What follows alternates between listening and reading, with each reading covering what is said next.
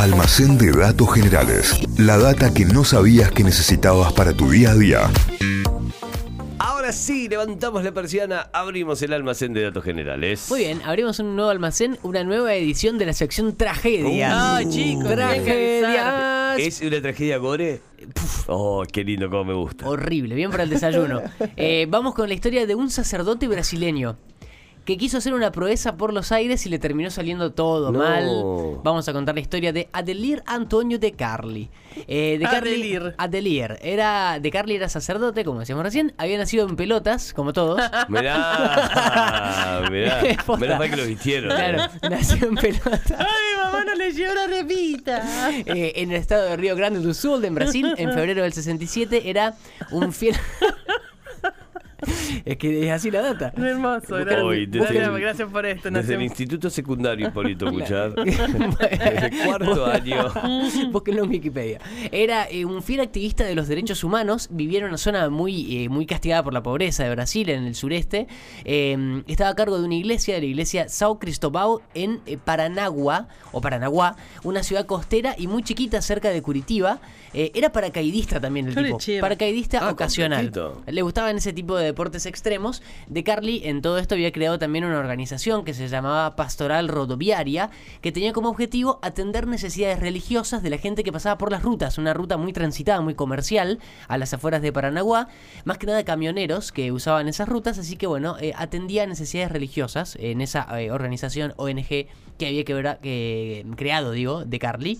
El cura también había denunciado mil veces violencia institucional contra la gente eh, sin casa de la, de la ciudad. Eh, y su iglesia, su organización, eran su vida, eran su trabajo de todo el tiempo. Pero el Estado mucha bola no le daba, así que tenía que arreglársela siempre para recaudar fondos para mantener viva a esa organización que él manejaba, la pastoral rodoviaria. Y ahí fue cuando se le ocurre una idea a De Atención, atención, a ver. Mezcló sus conocimientos de paracaidismo con su fe, Y escabio. y también, y el 13 de enero de 2008, hace relativamente poco en el tiempo, eh, pensó en un plan que le iba a servir para recaudar dinero y también para hacer una proeza por los aires para que lo levanten los medios y se haga más viral. Agarra una silla, infló 600 globos con helio. ¿Vieron el, el gas que hace que los globos ¿Qué vuelen? Y que te hace hablar para muy finito. Onda la casita de app. ¿Vieron app que le ponen Sí. todos los globos? Bueno, así. Y se propuso volar en esa Esto silla. solo puede empeorar. Eh, Sí.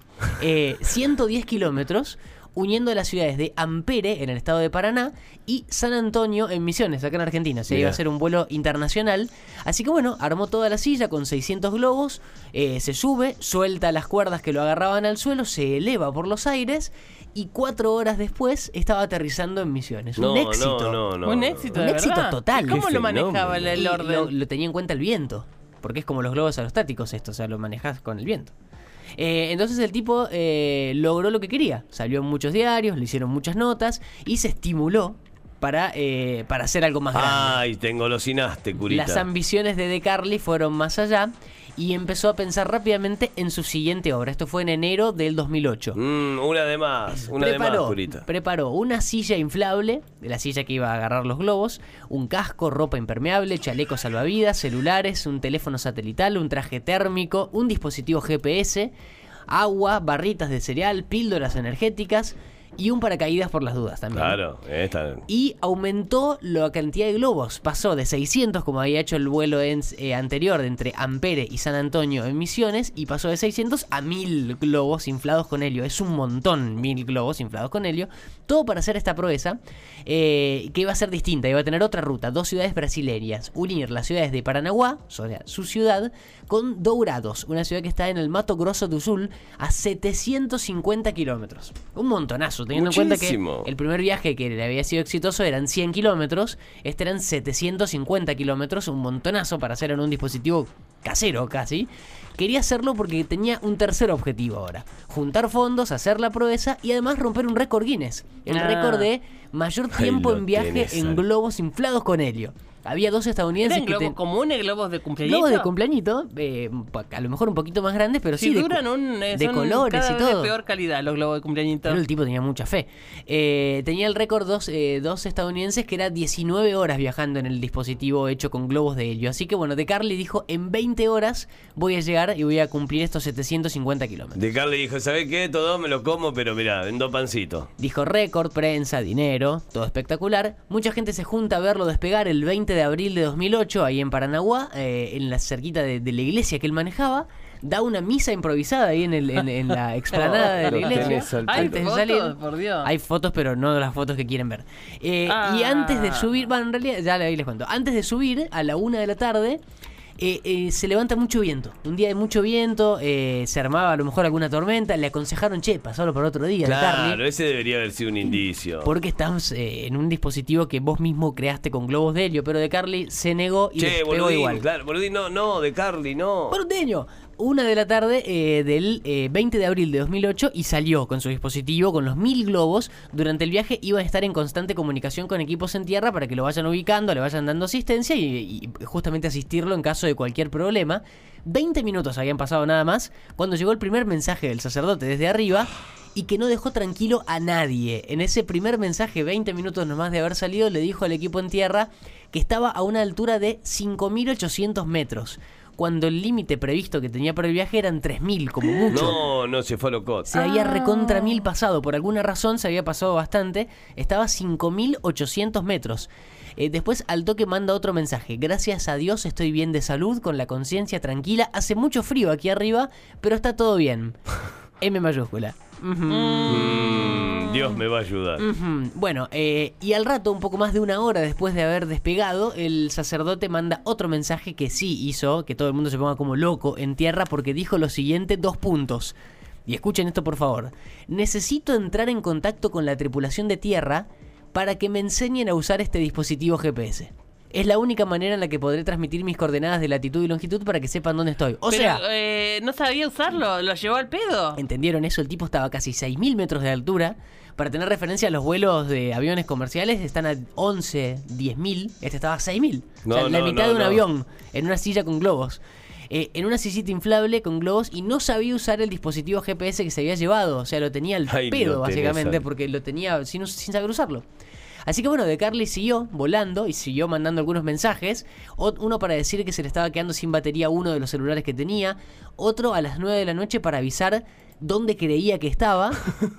Y un último mensaje de De Carly que decía, ¿están viniendo o no están viniendo? Esa era la pregunta. ¿Están midiendo o qué? ¿A dónde? ¿Que de Claro, Carly? ese fue el problema. No se sabía eh, en ese momento y no se supo nunca si se refería a un mensaje anterior, a un pedido de auxilio nuevo. Lo cierto es que ese fue el último mensaje del padre Atelier Antonio de Carli, el padre de Balao, como se lo conoce en Brasil, el sacerdote de los globos. Balao. Así se lo conoce en Brasil. ¿Cómo, perdón? Padre de Balao. Banana caros. Bueno, no se comunicó más el padre. eh, lanzaron un mega operativo para buscarlo por tierra, por mar, porque eh, la ciudad donde salió, Paranaguá, es costera, está muy cerquita de la playa. Se pensaba que podía estar en un lugar muy aislado, muy remoto, que no tenía señal para hablar con nadie y sin el GPS porque no sabía cómo usarlo. Pero pasaban las horas, pasaban los días, no aparecía nada. Tres días después, del 20, o sea, el 23 de abril del 2008, la Fuerza Aérea de Brasil encuentra la imagen que si googlean en este momento Antonio Atelier de Carli, se van a encontrar en Google, una imagen de globos en el, en el mar, en el agua. Sí, Mm. sí, la estoy viendo. Globos a 50 kilómetros mar adentro a la altura de Florianópolis. Mm. Al sur. 50 kilómetros, un poquito más eh, al sur de lo que había salido, No claro. se lo había llevado tan lejos. Yo creí que le iban a encontrar tipo Triángulo de las No, Bermudas. pero para que tengan idea, la ciudad donde él estaba, Paranaguá, estaba en la costa y la ciudad a la que quería llegar, Dourados, estaba eh, cerquita del límite con Paraguay, o sea, para dentro de Brasil, no para el lado del Ah, mar. se fue para cualquier lado. O sea Medio que- a lo Colón Sa- salió. salió al revés, claro, salió mal. Llegó a la Eh, India. Iba a la India y llegó a América. Claro, o sea, eh, vine buscando cobre y encontré oro. y después los brutos eran, y los que querían civilizar estaban acá. Bueno, 50 kilómetros mar adentro, ahí encontró la Fuerza Aérea Brasileña los globos, le sacó una foto y después terminaron confirmando que se trataban de los globos que habían había usado el sacerdote en la silla. Bueno, y siguieron pasando los días, no encontraron nada más y terminaron cancelando la búsqueda el 29 de abril porque según la Armada de Brasil ya las chances de encontrarlo eran muy remotas al pobre padre eh, de Carly, de Carly, hasta el 4 de julio. ¿Qué pasó el 4 de julio, el día de la independencia de los Oh, Estados say, Unidos? Can you see? 75 días después de la desaparición del sacerdote, un barco de Petrobras que estaba laburando en una plataforma petrolera en el estado de Río de Janeiro, encuentra flotando lo que parecen restos humanos. Acá, perdón a los que están desayunando en este momento, menos si estás desayunando pizza. Se acercan a ver, eh, y perdón por lo gráfico, encuentran una, un cuerpo, una parte inferior de un cuerpo, o sea, de la cintura para abajo. Mira, Ay. La mitad de un cuerpo. La ropa y las zapatillas coincidían con lo que tenía puesto el cura al momento de despegar. Y después, eh, lo policía, cortó Chris Angel al medio. policía forense hizo un análisis de ADN con uno de los hermanos del sacerdote y determinaron que finalmente era el cuerpo de De Carly. Había aparecido 1100 kilómetros Claro, más arriba, al norte. Muy arriba, si estaba Mucho cerca de Río. Mucho más al norte de lo que de lo que estaba eh, eh, el pautado del viaje de inicio, o sea, de donde salía, 1100 kilómetros más al norte, o sea, nada que ver con la ruta que tenía que hacer, que era, como decíamos recién, para dentro del El continente y él estaba para el, para el, claro, la mitad del cuerpo. Claro. O sea, había llegado ahí por el agua. Y lo Estado de trágico. descomposición la- total. Imagínense, 75 días flotando. Lo, lo curioso de todo esto, lo trágico, lo que sea, es que nunca se va a saber qué pasó. Eh, qué le pasó al cura, tampoco va a saberse cómo llegó hasta donde lo encontraron. La principal teoría dice que los vientos de ese día, ¿se acuerdan que decíamos que había mucho viento, Sí. era casi un día de tormenta? Hizo que se eleve mucho más de lo calculado y tan arriba no pudo controlar más el trayecto y bueno, se fue para el mar, para el lado del mar. Puede que en algún momento le haya pasado un montón de cosas, o que perdió el equilibrio, o que se desenganchó, o que se durmió, o que se desmayó por el frío, estaba altísimo, de mucha Eso, en altura. eso pensaba, además, el, el frío que hace allá arriba. Claro. che, pero lo partió un rayo al chabón. O por algunas razones nunca se, se cayó y nunca se le abrió el paracaídas que tenía de repuesto. La cosa es que, bueno, encontraron el- la mitad del cuerpo del No, padre. no, no. Y nunca se supo más nada y nunca vamos a saberlo tampoco. Pero bueno, sabemos casi la historia completa de Adelir Antonio de Carli, el sacerdote que eh, quiso volar con globos como la Y casita de App voló. y le salió mal. Hoy su historia en el almacén. Tremendo Sí. almacén, eh. trágico Perdón. almacén en el día de hoy, con pedido de disculpas incluido para todo aquel que esté desayunando, ¿no? Y a todo aquel que esté almorzando en Europa, por ejemplo, también les pedimos perdón. Almacén que van a encontrar en nuestro canal de podcast en Spotify, nos buscan como Notify Diario, ponen almacén de datos generales, les sale ahí la playlist y tienen todo, eh, toda la data completísima de Santi Miranda. Almacén de datos generales. La data que no sabías que necesitabas para tu día a día. Inventos, curiosidades de la historia, estudios increíbles de la ciencia, lugares raros del mundo y un montón de locuras más. Todo eso podés conseguir en el almacén de datos generales de Santi Miranda.